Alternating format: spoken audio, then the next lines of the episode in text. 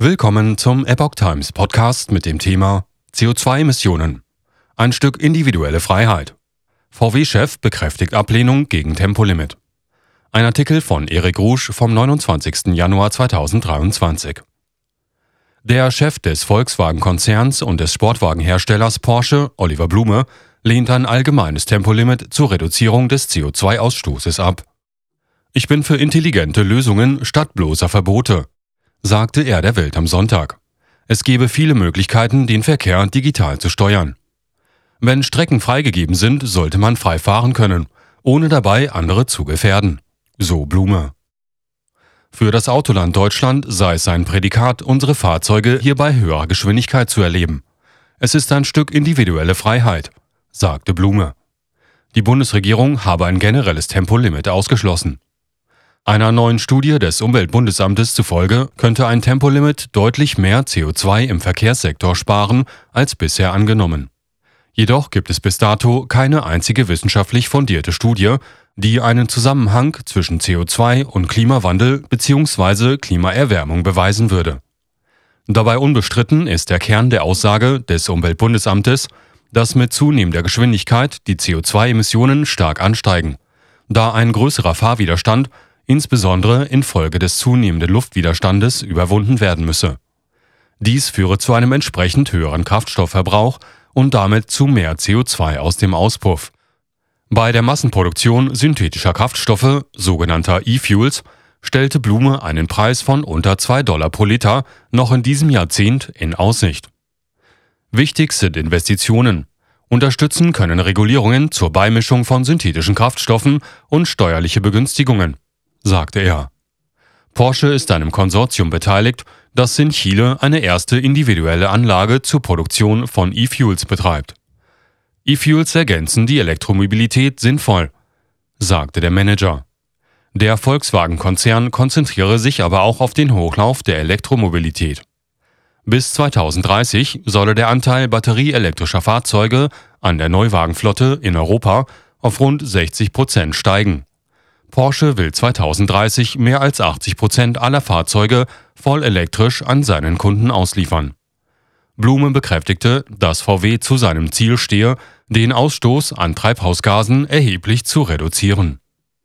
Der Volkswagen-Konzern betreibt seine Werke in Europa bereits zu 96 Prozent mit erneuerbaren Energien.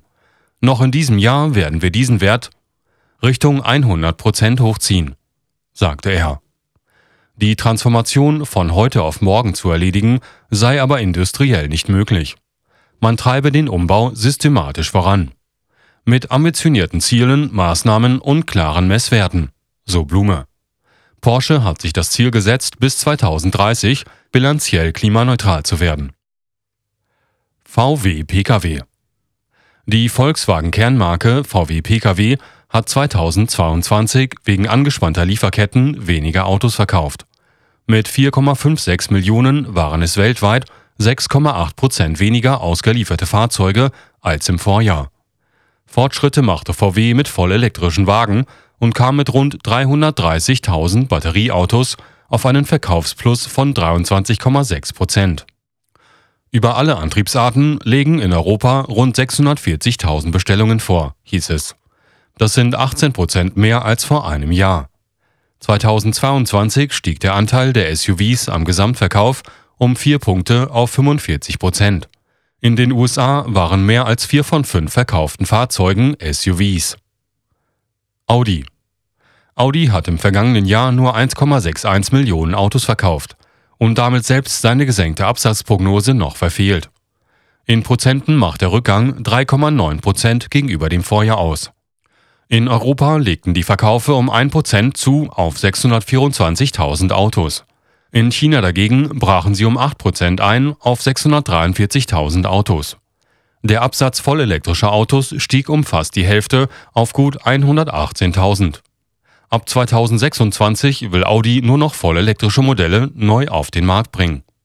Porsche hat im Jahr 2022 etwas mehr Autos als im Vorjahr verkaufen können – die Auslieferungen stiegen um 3% auf 309.884. Skoda Skoda verkaufte mit 731.300 Fahrzeugen 2022 deutlich weniger Autos als im Jahr zuvor. Der Verkauf sank zum Vorjahr um 146.900 Autos oder minus 16,7 Prozent. Besonders stark war der Rückgang von Auslieferungen in Russland mit einem Minus von 79,8 Prozent. Nach dem Beginn des Ukraine-Krieges im Februar hatte der Volkswagen-Konzern sein Russlandgeschäft eingestellt. In Indien hingegen konnte Skoda die Zahl der Auslieferungen mehr als verdoppeln. Von 22.800 Fahrzeugen 2021 auf 51.900 im Jahr 2022. VW. Weltweite Auslieferungen sanken um 7%. Insgesamt sanken 2022 im Vergleich mit 2021 die weltweiten Auslieferungen des VW-Konzerns um 7%, wenn alle Marken und Regionen über die vollen zwölf Monate berücksichtigt werden.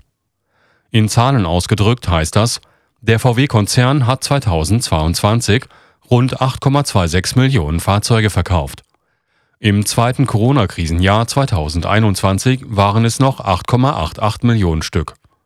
In Deutschland verkaufte der Konzern 2022 3,8 Prozent mehr Autos als noch 2021 und kam damit auf eine Million verkaufte Fahrzeuge. In China sank der Absatz hingegen um 3,6 Prozent im Vergleich zum Vorjahr. Die Schwierigkeiten 2022 bestanden zusammenfassend in Lieferengpässen, Herausforderungen in der Logistikkette, Halbleitermangel, dem Ukraine-Krieg und den Corona-Lockdown in China. Volkswagen erwartet, dass 2023 aufgrund anhaltender Lieferengpässe bei Halbleitern weiterhin volatil und anspruchsvoll bleiben wird.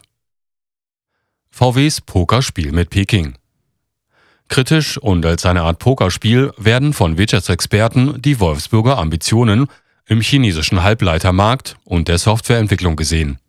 Zwar entwickelt VW bereits schon jetzt einen Teil seiner hochsensiblen Software in China, doch mit seinem Plan, ein milliardenschweres neues großes Software Joint Venture mit der chinesischen Wirtschaft und somit auch mit Peking einzugehen, wächst das Risiko für das Unternehmen. Nicht nur, dass die USA mit seiner strikten Sanktionspolitik gegenüber Peking auch VW treffen könnte, das übrigens auch über sein Werk in Xinjiang stark mit China verbandelt ist. Auch innenpolitisch und wirtschaftlich wirkt das unter dem totalitären Regime der KP Chinas stehende Land besonders in der Corona-Krise zunehmend instabil. Das könnte für VW zu schmerzhaften Verlusten führen